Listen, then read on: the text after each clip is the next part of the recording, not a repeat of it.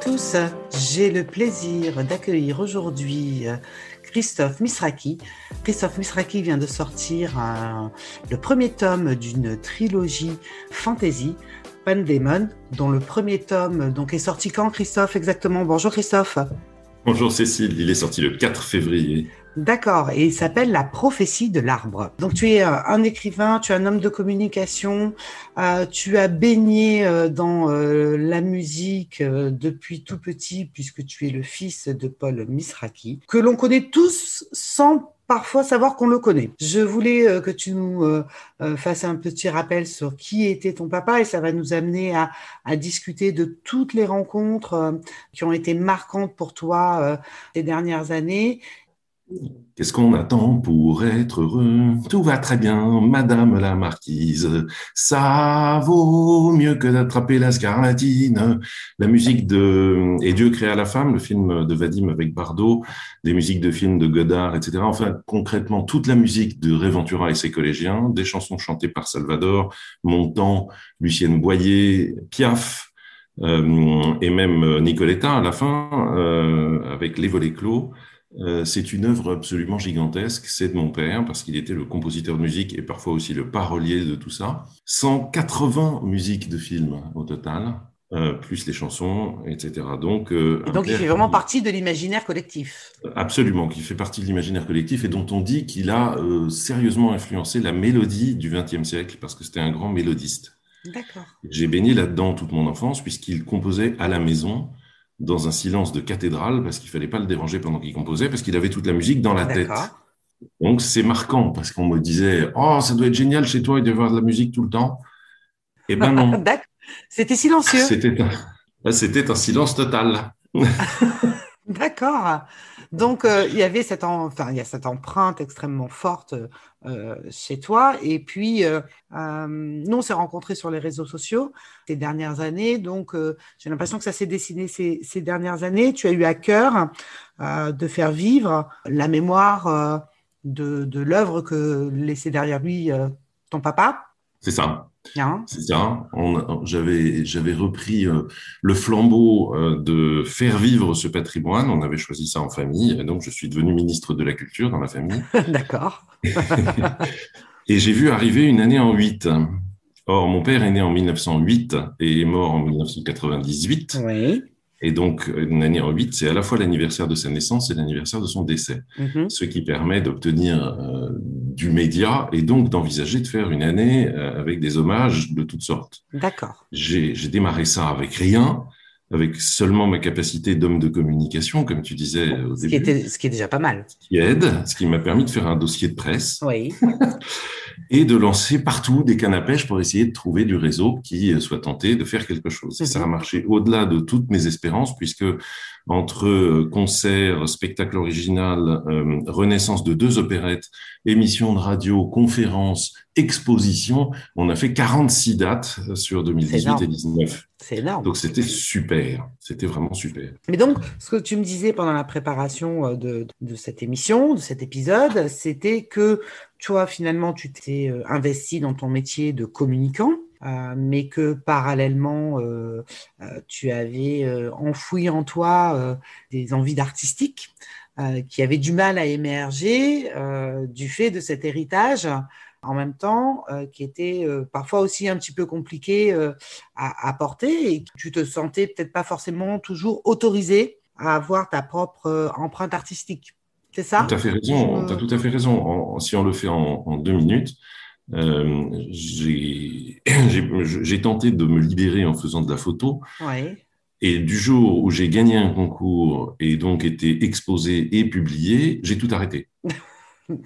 Ensuite, je me suis attaqué à l'écriture euh, du roman dont on va parler plus tard. Mm-hmm. Euh, quand je l'ai terminé, je l'ai mis dans un tiroir et j'en ai jamais rien fait. Mm-hmm.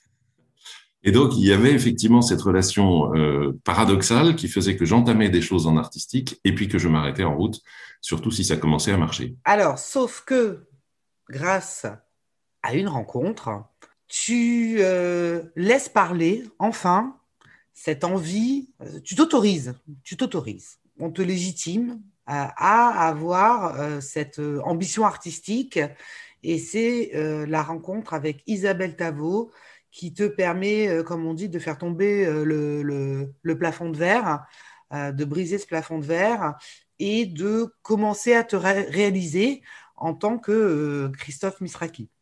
Alors, est-ce que tu peux nous raconter, un, qui est Isabelle Tavot, votre rencontre, et qu'est-ce qui se produit à ce moment-là?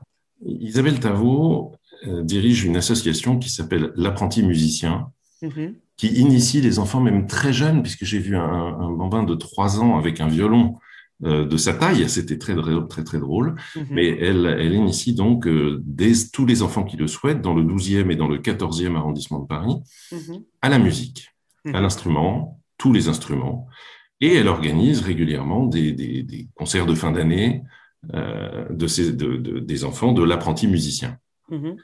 Et c'est une amie commune dans le milieu associatif qui me fait rencontrer Isabelle Tavot quand je lui parle de, de ma recherche de, de, gens qui sont capables de faire un spectacle pour ah. l'année Paul Misraki, de créer un spectacle original. Et euh, on me dit, Isabelle Tavot, non seulement il y a des enfants de l'apprenti musicien, mais elle a tout un réseau, ça pourrait faire un super spectacle de chansons de Paul Misraki avec euh, plein d'enfants sur scène, rencontre-la. Mhm. Et je rencontre euh, Isabelle et la rencontre se passe très bien. Je, perçois tout de suite quelqu'un qui, qui, qui, qui est de l'énergie, de la confiance et une immense bienveillance. C'est vraiment les trois qualités que je ressens tout de suite et qui me frappent et qui font que je me dis, je vais pouvoir embarquer dans une aventure artistique Paul Misraki avec Isabelle Tavot parce que je peux compter sur ces trois qualités-là. Elle est énergique, elle fait bouger les choses et je le sens tout de suite dans la façon de parler, dans la frange de ses cheveux qui est droite comme on peut pas être plus droite. Euh, et euh, on fait pas des tours, etc. C'est tout de suite, c'est très clair. Oui, oui, on fait comme ça, etc. C'était très bien et beaucoup de bienveillance. Et notamment, là où elle a un rôle clé vis-à-vis de moi, c'est que je lui propose une idée. Mhm. Je lui dis, je viens de voir un spectacle où la petite fille du compositeur Irving Berlin est intervenue sur scène pour raconter l'histoire des chansons. Et euh, c'était bien parce que ça nous, ça nous faisait écouter les chansons ensuite dans, une autre, euh, dans un autre esprit. Mhm. Donc, je peux faire ça, moi. Je peux monter mhm. sur scène et raconter l'histoire des chansons avant qu'on les chante.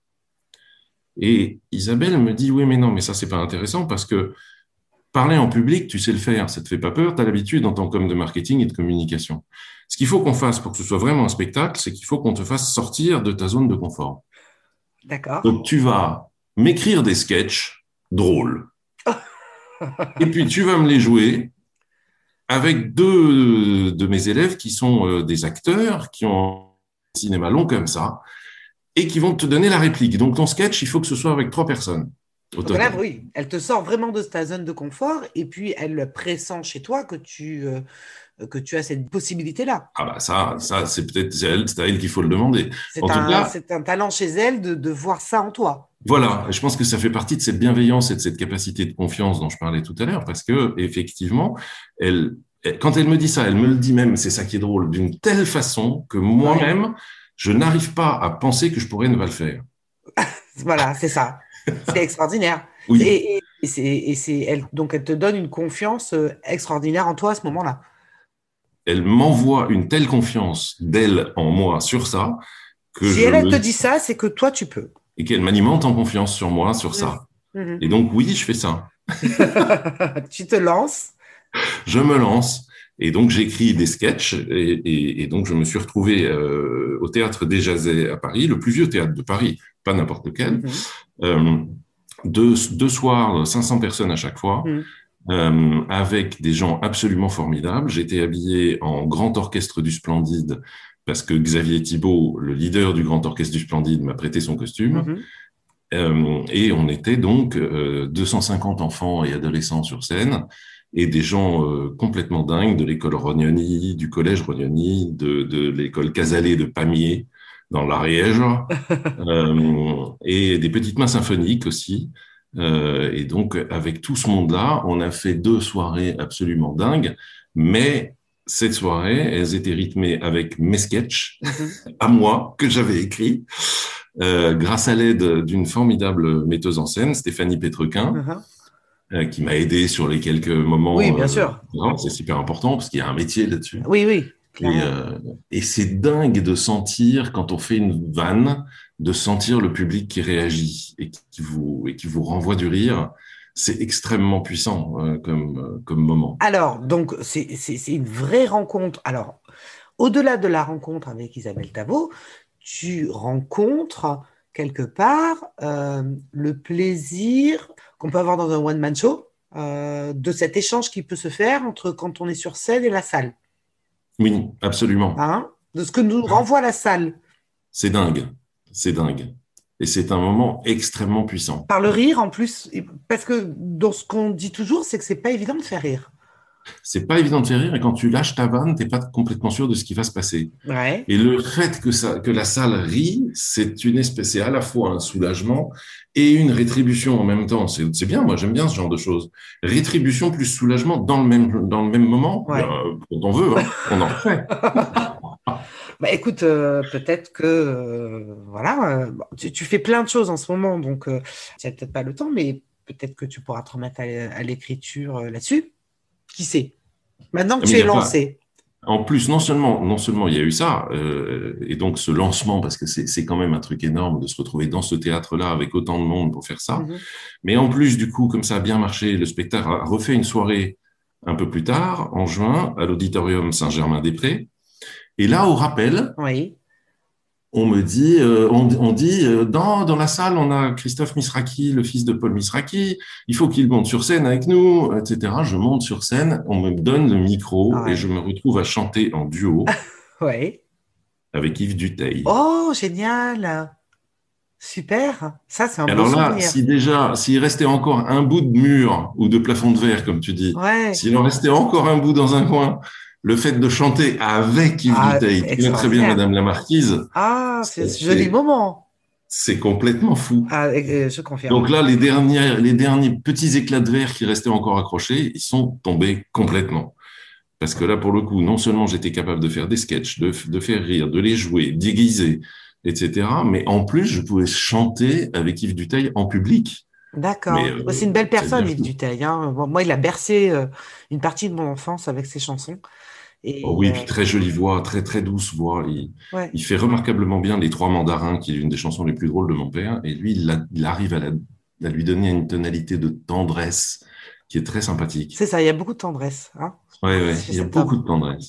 Alors, l'autre sujet euh, dont je voulais parler avec toi, c'était. Alors, tu sors le premier tome, alors tu vas nous raconter après euh, l'histoire de, cette trilogie qui s'appelle euh, Pandemon et euh, dont le premier volume vient de sortir.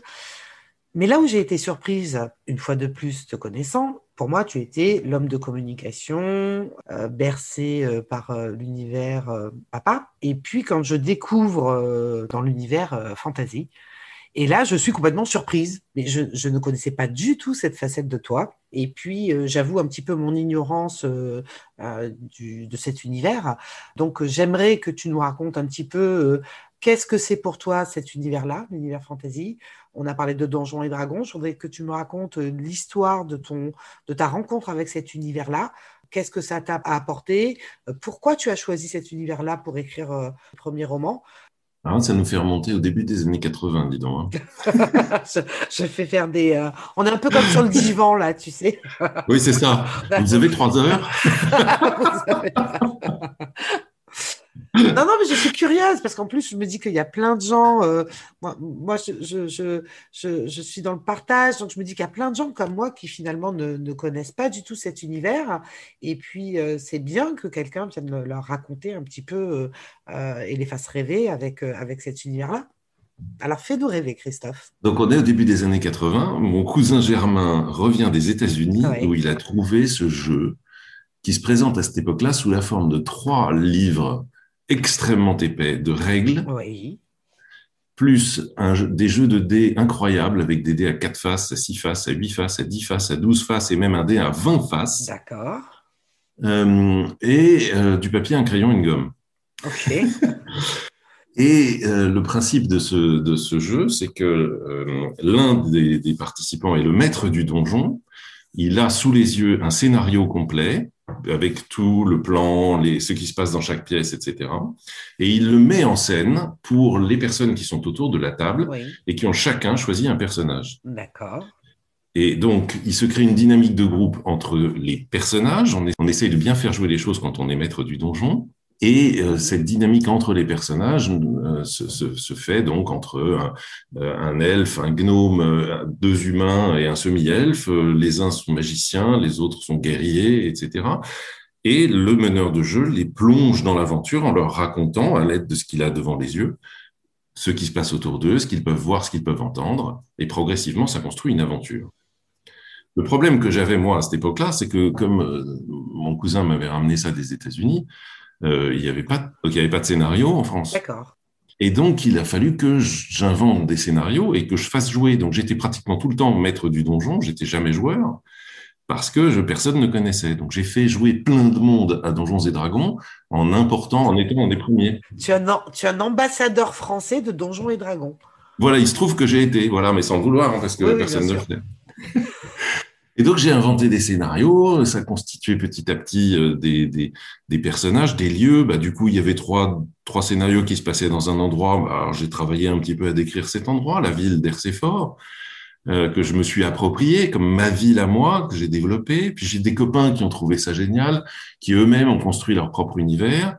Euh, du coup, ouf, j'ai commencé à jouer en tant que joueur parce que j'ai des copains qui avaient commencé à faire des scénarios. Ouais. Et puis les scénarios du commerce sont arrivés, ça nous a permis d'en jouer d'autres. -huh. Et au fur et à mesure, j'ai construit un monde. Extraordinaire, ok. Et donc. Et c'est ce, oui. c'est ce monde que euh, je décide un jour, et malheureusement, je suis incapable de me rappeler qui m'a dit, mais tu devrais faire un livre.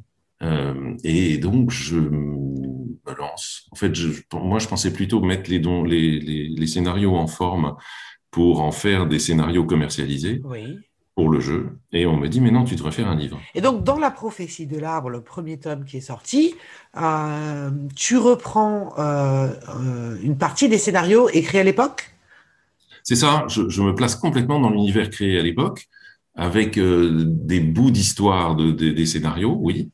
Et je construis une histoire complète avec en plus un gros travail. C'est pour ça que ça, c'est pour ça que ça a pris 12 ans euh, il y a eu un énorme travail de nourriture de tout ça. Parce que quand tu fais un monde de fantasy, il faut qu'il soit cohérent, il faut qu'il soit complet, puisque les, les aventuriers, les héros vont voyager d'un bout à l'autre du monde pour leur quête. Donc il faut que le monde soit varié et complet. Oui. Et il faut que ce qui s'y trouve ne s'y trouve pas par hasard. Uh -huh. On n'a pas le droit à la facilité dans la fantasy. Donc tout a une intention, à des, se, se réfère à des légendes, à des histoires anciennes, etc., que tu as inventées et que tu mets toi-même dans ton propre monde. D'accord, donc, donc ça, ça, ça, me rappelle vraiment le monde de Tolkien, hein, de, de, de, de l'énorme travail fait par Tolkien à son époque aussi. J'ai un immense respect pour Tolkien, qui, qui, est, qui est fondamentalement mon maître d'écriture sur, sur cet exercice, oui. Ça, c'est clair. Tu sais, tu sais que le, le, là où c'est drôle, c'est qu'en plus, cette histoire de parution, enfin de d'édition du livre oui. aux éditions du Fleuve, elle, elle provient de euh, l'ensemble de l'année Paul Misraki dont on vient de parler avant. D'accord.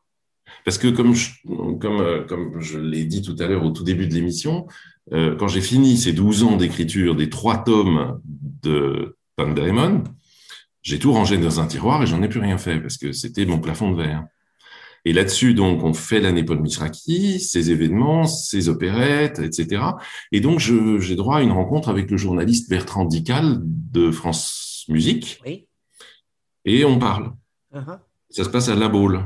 Et au détour d'une phrase, je dis, oui, bah, par ailleurs, j'ai écrit euh, une trilogie de fantasy, euh, finie, vous voyez, j'en ai rien fait.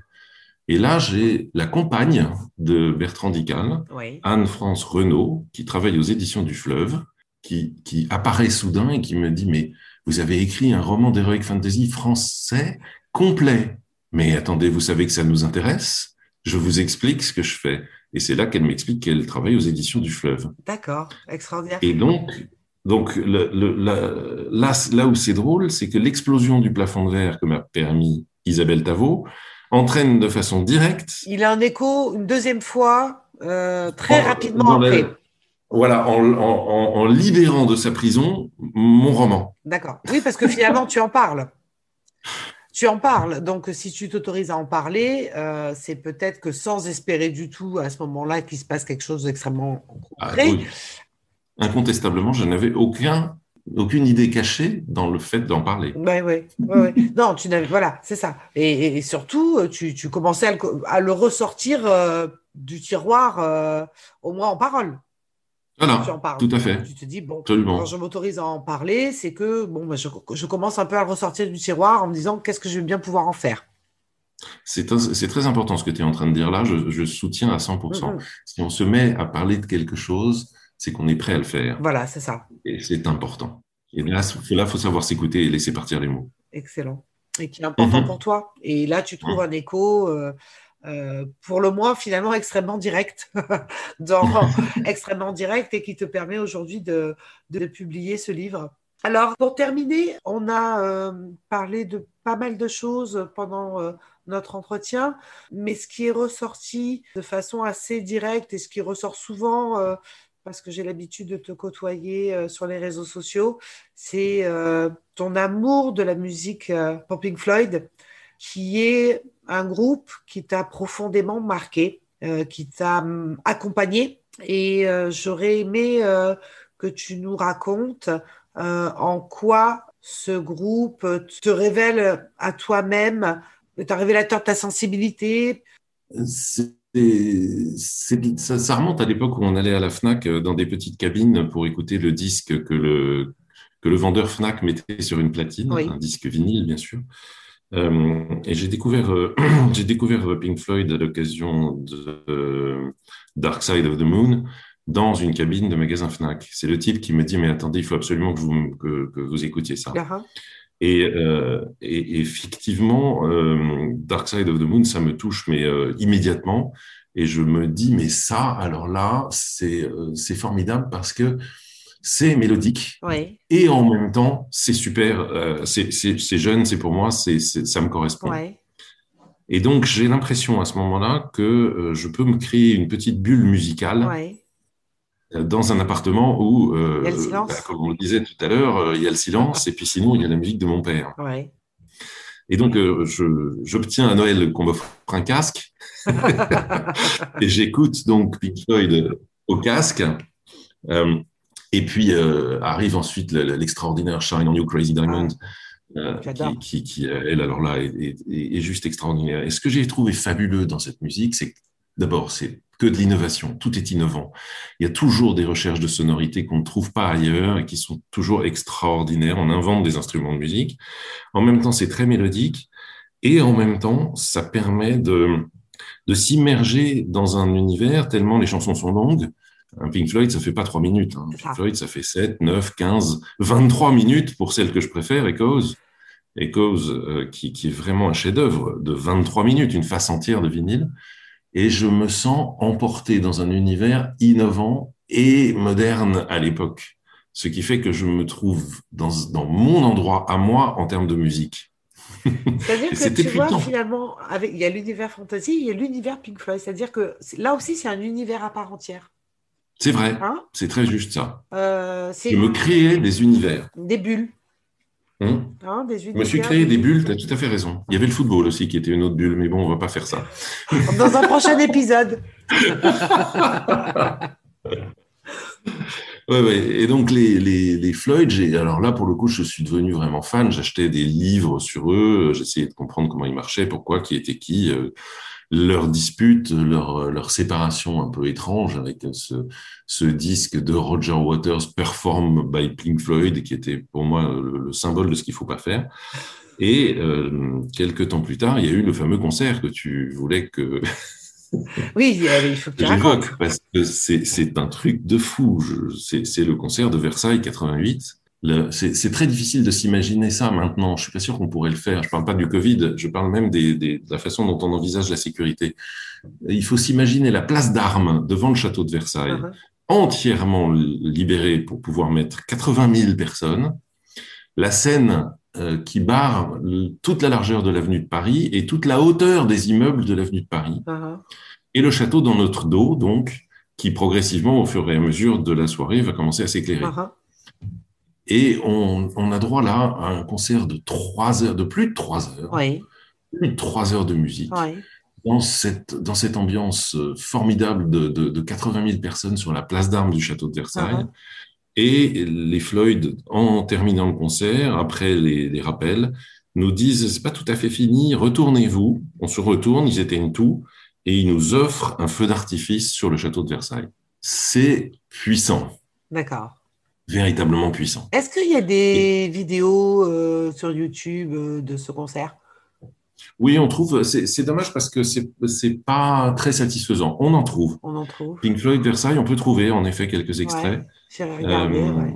C'est des extraits d'amateurs. Bah. Mais, euh, on, on, mais ça permet de, de, pour ceux qui y étaient, ça permet de, de retrouver l'atmosphère et de retrouver les, les choses. Mais c'est difficile, je pense, de trouver une vidéo où on trouve ce, ce cochon gigantesque ah. euh, dont les yeux sont des phares de camion ah, tu dit ça. Euh, qui passe au-dessus de nos têtes entre deux grues télescopiques euh, immenses. Ouais. Ça, je crois pas que je l'ai jamais revu en vidéo, même si ce cochon, on le trouve dans tous les concerts de Pink Floyd après, donc dans tous les DVD officiels, on le retrouvera ce cochon. Mais celui de Versailles, on l'a pas. J'ai jamais trouvé. Bon, écoute. On va chercher le cochon de Versailles.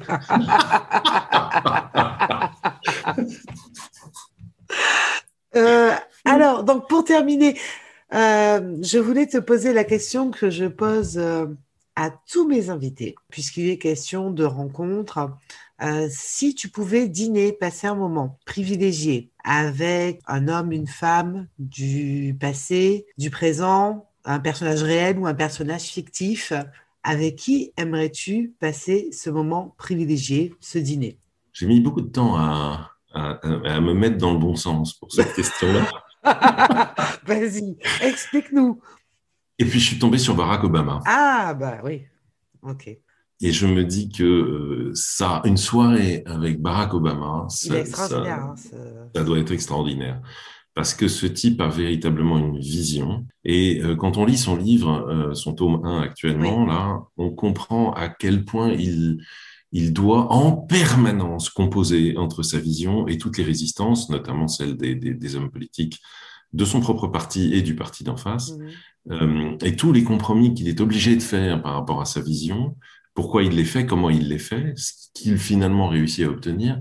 Et c'est très très intéressant. Euh, par ailleurs, le personnage a une hauteur de vue, un, une, une, une, vraie vie, si je puis dire. Il n'est pas euh, il n'était pas euh, sur le chemin le plus direct pour aller vers la présidence des États-Unis. Et, euh, et, ça le rend euh, extrêmement différent et ça fait un bien fou. Et je pense qu'une soirée avec lui doit être dopant, véritablement dopant. Ouais, je comprends tout à fait ton ressenti c'est avant tout un écrivain. Euh, et dans la façon dont il a tenu à être présenté sur euh, ce livre, c'était avant tout dans sa qualité d'écrivain. Et toute sa promo, même autour de ce bouquin, euh, c'est pas son premier livre. C'est pas un président qui écrit un livre, euh, comme beaucoup de présidents ont pu le faire. simplement pour parler de ses années d'exercice de pouvoir. Il a une vraie plume. Il a oui. beaucoup écrit avant c'est très ah, bien écrit. C'est très plaisant à lire, c'est très bien écrit. Et euh, c'est un, un homme fou de littérature qui a une humanité extraordinaire très, en plus. Qui est... Humanité formidable, vision du monde euh, très intéressante, euh, capacité à, à rendre euh, clair des problématiques complexes, beaucoup de pédagogie. Ouais. Mais pas au sens où on l'utilise. Il faut faire de la pédagogie aujourd'hui. Non, c'est pas cette pédagogie-là. -huh. C'est la vraie capacité à rendre, à rendre, les choses complexes, simples, accessibles. -huh. Et, et, et c'est frappant. Donc moi, je, je, me vois très très bien une soirée avec un bon apéro et un after, hein, parce que c'est trop court un dîner. D'accord. Oui, oui, non, prendre le temps. Prendre...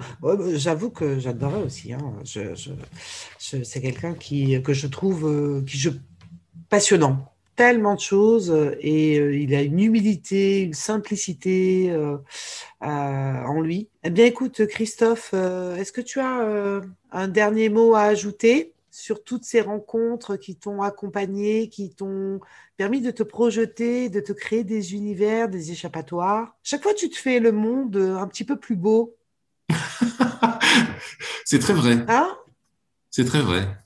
Non, mais c'est vrai qu'on. Non, moi, je voudrais juste conclure en disant merci Isabelle, mais aussi Cécile, Fred, Joël, Eric et Xavier. merci Bertrand et Anne-France. Et, merci à tous ceux qui ont été là pendant ces moments de, de, grands changements et pendant cette, ce décollage après l'explosion des murs. Euh, parce que c'est vraiment euh, d'avoir pu compter sur cette bienveillance, cette énergie, cette confiance à chaque fois qui, euh, qui, qui, qui, fait qu'on fait le pas de plus. quoi. Et que même si c'est attractif, il y a plein de freins qui tombent grâce à eux, grâce à l'autre. Mm-hmm. Et c'est ces rencontres que je voulais vraiment euh, remercier et, et, souligner parce que c'est clé. Il n'y a que comme ça qu'on avance. Merci beaucoup Christophe. À très bientôt. Et puis on, on va, euh, dans le descriptif de l'épisode, je mettrai en lien ton bouquin et puis peut-être le cochon de Versailles. je, vais, je vais chercher. Hein. Merci encore et à très bientôt. Eh bien oui, à très bientôt à tous. Au revoir.